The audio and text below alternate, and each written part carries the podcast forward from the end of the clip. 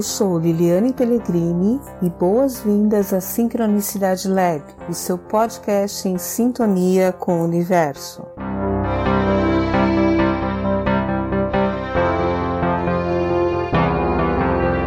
Boas-vindas à Sincronicidade Lab. Eu sou Liliane Pellegrini e hoje vamos falar sobre empreendedorismo mágico. É isso mesmo que você ouviu. Mas você vai perguntar o que, que a magia tem a ver com empreendedorismo. E agora eu vou te contar sobre isso.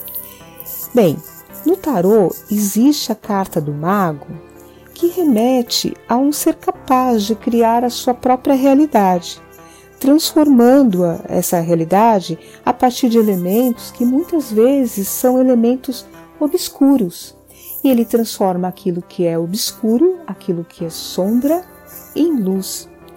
Então essa figura ela vai remeter também ao alquimista da Idade Média, que também é uma figura do inconsciente coletivo, assim como o mago do tarô, e que, na minha opinião, na contemporaneidade, ela pode ser comparada à figura de alguns empreendedores. Sério? Sério.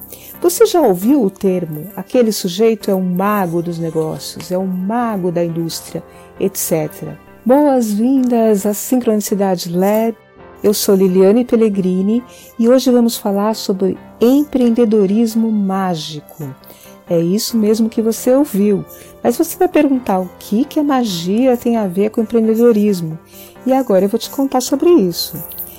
Bem, no tarô existe a carta do mago que remete a um ser capaz de criar a sua própria realidade, transformando-a essa realidade a partir de elementos que muitas vezes são elementos obscuros. E ele transforma aquilo que é obscuro, aquilo que é sombra, em luz.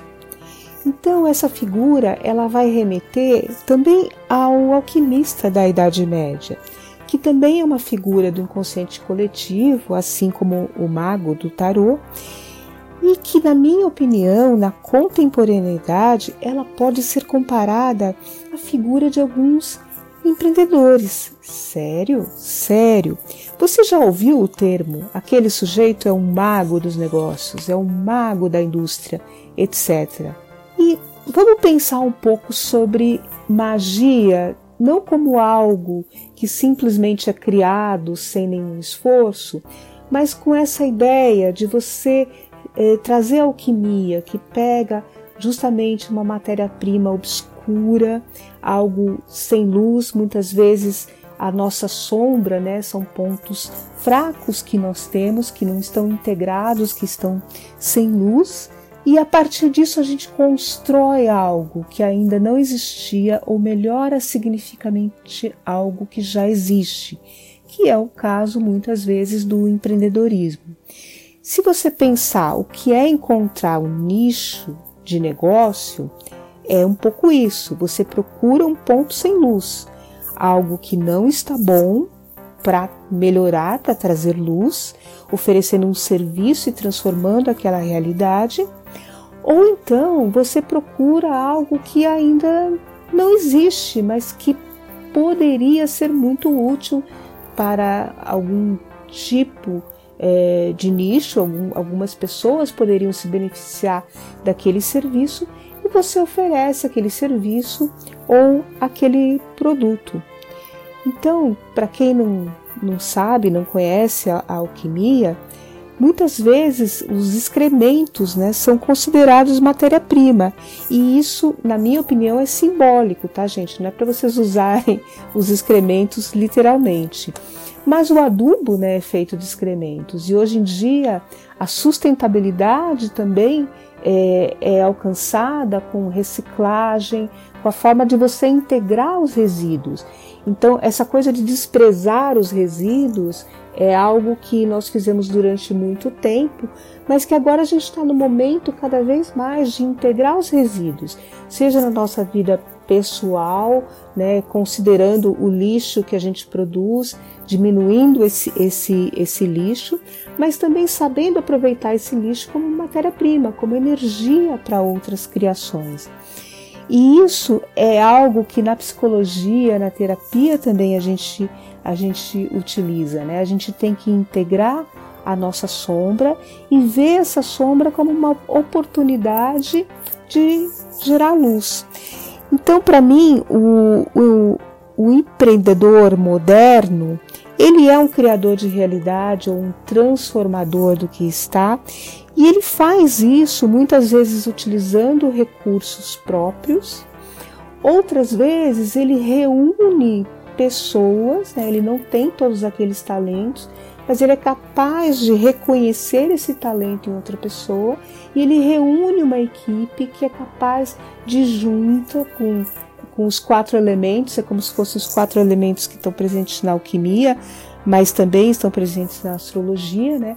É, fogo, é, terra, ar e água, né? Cada um simbolizando também é, uma função, como na psicologia junguiana seria é, intuição, sensação, é, pensamento e sentimento.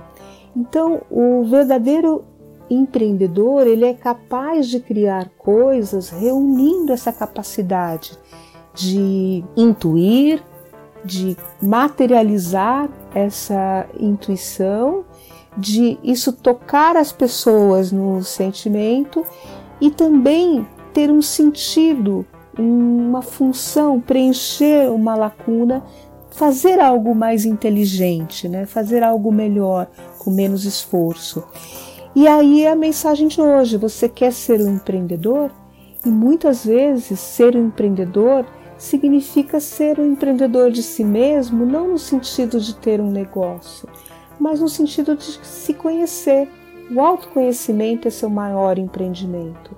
Você saber utilizar os seus pontos fracos como matéria-prima, como fonte de energia para uma alavancagem, para trazer luz e também você integrar né, a sua sombra e saber utilizar o seu potencial nas quatro instâncias que, que eu falei: intuição, é, sensação, pensamento e sentimento.